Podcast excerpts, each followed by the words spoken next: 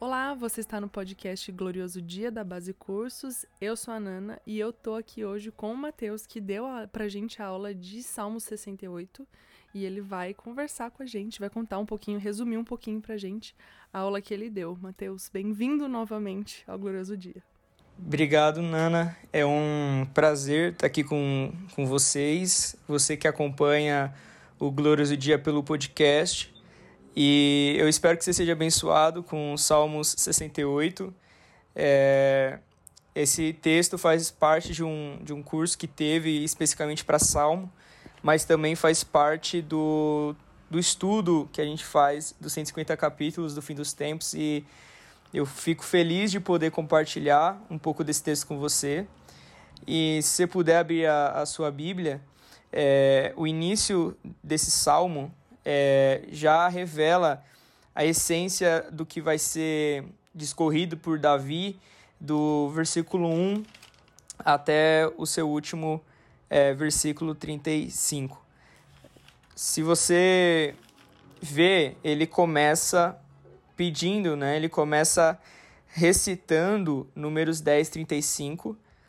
Ele começa lembrando do que Moisés ele, ele pedia quando o Senhor começava a se mover.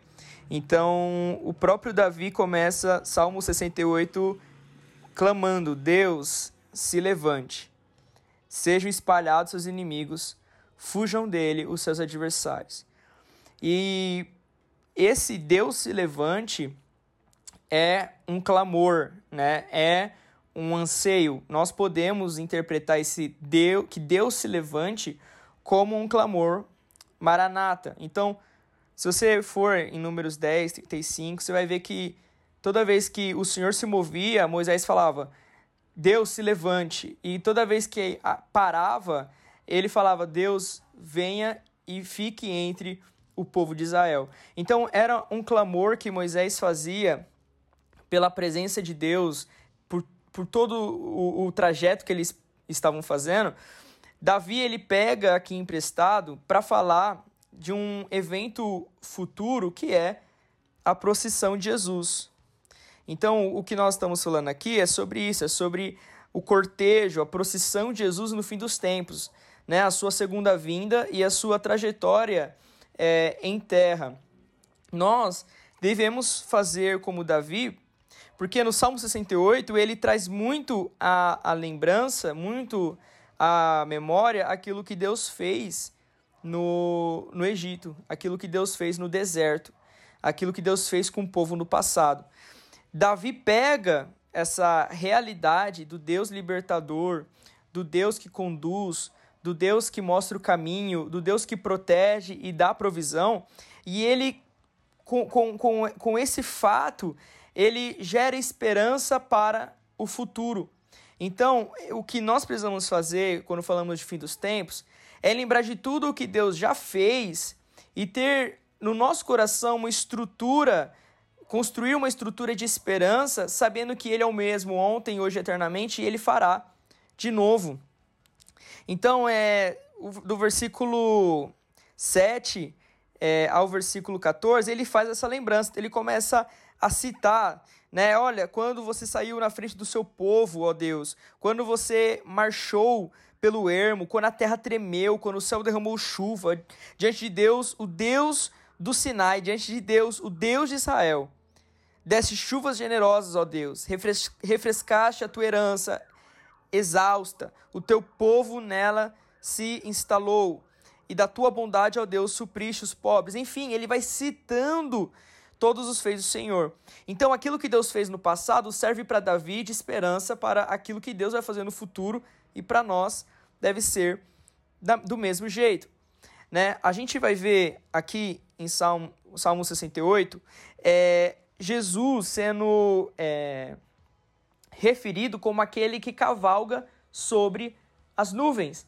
E isso é maravilhoso, porque nesse texto, quando a gente vai falar de Jesus, a gente vai lembrar que ele vem cavalgando sobre as nuvens. E esse cavalgar sobre as nuvens, ele é extraído de, de outros textos bíblicos, né? Como Isaías 19:1, Daniel 7:13, Mateus 24:30. Então, Jesus ele é, vi, ele, é, ele é contemplado ao longo das escrituras bíblicas como aquele que cavalga sobre as nuvens. No deserto, ele era a coluna é, de fogo e ele era a nuvem que guiava o povo no deserto.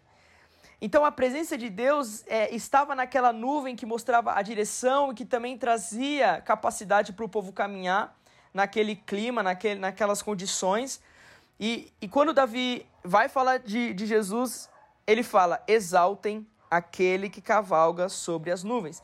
E a nossa esperança no retorno de Jesus é aquilo que Apocalipse re, é, relata, que todo olho o verá. Então, a nossa esperança é ver Jesus vindo, cavalgando sobre as nuvens. Do versículo 5 em diante, eu quero ressaltar alguns pontos legais aqui e importantes com vocês. É, a, a vinda de Jesus, a, essa procissão de Jesus, ela, ela acontece depois de um cenário de grande tribulação. Se a gente for olhar para o contexto do fim dos tempos, para toda a linha do tempo, a gente vê um período de falsa paz, a gente vê o anticristo se revelando, um período de três anos e meio de grande tribulação e Jesus vindo cavalgando sobre as nuvens é, em direção à terra, todo o olho vendo, os mortos ressuscitam primeiro, aqueles que estão vivos são é, têm seus corpos glorificados. E depois desse cenário de, de destruição, de guerra, que é a grande tribulação, a gente vai poder contemplar o Deus guerreiro e pastor libertador de um povo que estava em guerra. Então, se a gente for ler, por exemplo, o texto vai falar que ele é pai para os órfãos e defensor das viúvas. É Deus em sua santa habitação. Deus dá um lar aos solitários, liberta os presos para a prosperidade, mas os rebeldes vivem em terra árida. Quando a gente vê um contexto de guerra, a gente vê órfãos, aqueles que perdem seus pais, a gente vê viúvas, mulheres que perdem seus maridos, a gente vê pessoas solitárias que perderam entes queridos, amigos e até a sua própria moradia, mas no contexto da vinda de Jesus, naquele que vem cavalgando sobre as, sobre as nuvens, é, aquele que Davi, com convicção, vê os feitos do passado e sabe que ele vai fazer novamente no futuro, ele consegue contemplar a partir disso Deus como um pai de órfãos. Então, na segunda vinda de Jesus, ele é visto como esse Deus libertador, esse Deus pastor e esse Deus guerreiro. Né? Nós devemos é, fechar nossos olhos e abrir os olhos do nosso coração para conseguir ver o nosso Senhor como o pai de órfãos da guerra, da grande tribulação, aquele que defende as viúvas, né? Se a gente for lembrar de outros textos, por exemplo, de Isaías, ele é aquele que vai reinar com justiça, é que, aquele que vai defender o pobre e o necessitado. Então, o Senhor, na sua segunda vinda, é aquele que vai dar lar para os solitários, para aqueles que já não têm mais nada, não têm mais casa, mas o Senhor é aquele que vai dar um um lar, vai dar uma família, ele vai libertar presos. E aqui a gente não não está falando de uma questão espiritual. A gente não está falando daquilo que a gente sabe que Jesus pode fazer e que ele fez através da cruz, né, nos libertando das correntes do pecado. Nós estamos falando aqui de algo literal, né? Jesus vindo depois da grande tribulação, e eu quero que você considere é, com a sua capacidade, com o seu conhecimento sobre a grande tribulação, o que ela é e o que acontece nesse período, porque isso é importante para você poder contemplar Deus e todos os seus feitos na sua segunda vinda. Então, todos os frutos e, e tudo o que resta da grande tribulação, né, Deus é aquele que vem com a sua perfeição se revelando, revelando o seu caráter através da sua bondade, da sua misericórdia. E ele é aquele que liberta presos de forma literal, pessoas que foram levadas a cadeias e a prisões no período de grande tribulação, lembrando também que pessoas presas no período de grande tribulação, se a gente for pensar é, em contexto de guerra, é, ali principalmente questão de Oriente Médio, pessoas que são presas, pessoas que são levadas cativas, elas não é, voltam vivas, elas são presas e, e, e, são mortas. Então, quando a gente vê que Jesus liberta presos para a prosperidade, ele é aquele que chega em cadeias e liberta pessoas que estavam esperando a sua morte. E Jesus é aquele que vem andando sobre a terra e atrás dele vem pessoas que antes estavam nesses lugares esperando a morte, presa pelos seus inimigos, mas agora são libertas por Jesus, são libertas pelo Senhor. É, ainda falando de grande tribulação, é, quando Jesus volta e realiza todo o seu poder, né? Cara, Davi lembra que por causa da presença de Deus a terra tremeu, o céu derramou chuva. Ou seja, a presença de Deus é, é tamanha que a terra reage a isso, sabe? A terra reage à presença de Deus. A, a, a, a tem terremotos, é, a chuva cai, enfim. E, e, e quando a gente vê Deus fazendo todas essas coisas, Davi também contempla o Senhor dando palavras a mensageiros sobreviventes desse período para espalhar a sua glória para as outras nações. Se a gente for traduzir aqui, um, algo interessante para você saber é que provavelmente são mulheres aqui, se a gente for ver aqui o original da palavra, é no feminino, então é como se mulheres fossem enviadas para pregar a mensagem daquilo que o Senhor estava fazendo e revelar a sua glória às demais nações. Se você ficou interessado nisso, você pode visitar Isaías 66, é, versículo 19 e 20. Eu quero pular é, um pouco o texto e lá para o versículo 21. Eu queria poder falar muito, mas te incentivo a, a ir para o curso. Né? Esse podcast é maravilhoso. Você que escuta, isso aqui é um presente de Deus para as nossas vidas é, mas não dá para a gente se aprofundar tanto, infelizmente. Mas eu queria ir para outra parte do texto que revela a, a, a, esperança que a gente tem que ter na volta de Jesus. E, e está lá no, no versículo 21. Certamente Deus esmagará a cabeça dos seus inimigos, o crânio cabeludo dos que persistem em seus pecados. Então, a nossa esperança é que Jesus vem na sua segunda vinda e ele esmaga a cabeça dos seus inimigos, ele tira todo o pecado da terra e aqueles que persistem em seus pecados e resistem ao arrependimento, eles serão destruídos. A nossa convicção é que Jesus ele vem como o pastor, o libertador que a gente acabou de falar, mas ele também vem como aquele guerreiro que nós devemos depositar toda a nossa confiança de que Ele é capaz de concluir o que Ele tem no seu coração, né? Você consegue pensar nisso?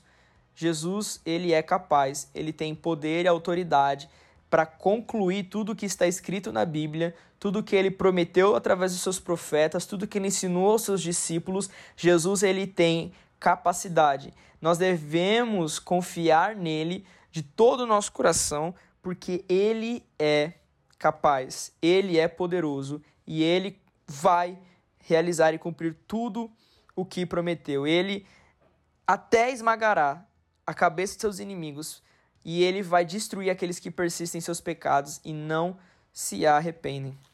Para encerrar, eu gostaria de falar algo que a gente tem visto e ao longo da história é uma questão é, dos nossos dias a gente vê isso se abrirmos os nossos olhos, que é a questão de Deus ter escolhido um povo. A gente vê né, o cenário que, que, que está na nossa frente, né, a consequência de Deus ter escolhido um povo, que é Israel, e essa consequência eu falo que é um certo incômodo nas demais nações. Quando Deus escolhe um povo para si, pela sua soberania e é, porque ele pode fazer isso, isso pode gerar um descontentamento nas demais nações, né? Isso não está tão longe. Eu, particularmente, já conheci pessoas que expressaram seu ódio contra Israel porque diziam ser um absurdo Deus ter escolhido eles e somente eles, sabe? É, a gente tem maturidade para entender que Deus escolheu Israel e através de Israel todas as nações são abençoadas, né? Mas, de certa forma, o fato de Deus ter escolhido Israel ela gera sim um, um descontentamento, gera sim algo nas demais nações, e isso está no texto que a gente está tratando aqui, lá no versículo é, 15 e 16. É, os montes de Bazã são majestosos, escarpados, são os montes de Bazã. Mas por que, ó montes escarpados, estão com inveja do monte que Deus escolheu para a sua habitação, onde o próprio Senhor habitará para sempre? Então, é, é, é incrível, é incrível ver como é, aqui no texto a gente está vendo o Monte Bazan, que é um monte majestoso, que é belo, né? As suas curvas, a, a, a visão desse monte é maravilhosa. Mas em, em, em, é, mesmo diante de toda essa beleza, o texto vai mostrar esse monte maravilhoso e belo com inveja. Por quê? Porque Deus escolheu um, um, um outro monte para si, sabe? E, e, e tipo, para para pensar que Isaías 62 revela o coração de um Deus que não descansará, que não vai é, ficar tranquilo até que ele cumpra tudo o que prometeu para o povo de Israel, até que ele seja um objeto de louvor na terra. Então, enquanto a gente está fazendo e planejando viagens para ir para Cancún, Rio de Janeiro, é, ir para o exterior, né? Enfim, cada um deve ter aí né, uma expectativa de visitar algum lugar. Cara, Deus ele está na sua eternidade, esperando o dia que ele vai descer na terra e caminhar do Sinai até Sião. Sabe, ele está esperando o dia em que ele vai vir de Edom, pisando a cabeça dos inimigos para estabelecer o seu trono em Jerusalém.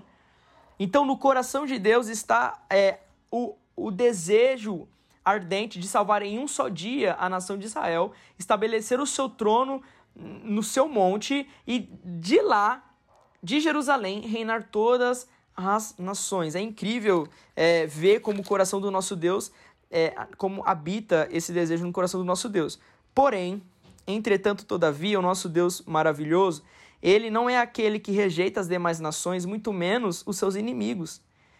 Se a gente for lá para o fim do nosso texto, que está lá no versículo 29 ao 31, a gente vai ver que o Egito e a Etiópia, ela é, estão inseridos ali no plano de Deus. Então, o salmista pede, Senhor, por favor, né, destrua as nações que, que amam a guerra, é, destrua é, as nações é, fortes e ameaçadoras, enfim. E, e o Senhor realmente faz isso, só que Deus não é aquele que dizima uma nação inteira, porque no passado, por exemplo, o Egito ou qualquer outra nação é, foi inimiga do, do seu povo. Não, Deus ele é um Deus gracioso. Se a gente for para Isaías 19, 24 e 25, a gente vai ver que Deus ele tem um plano de salvação para essas nações.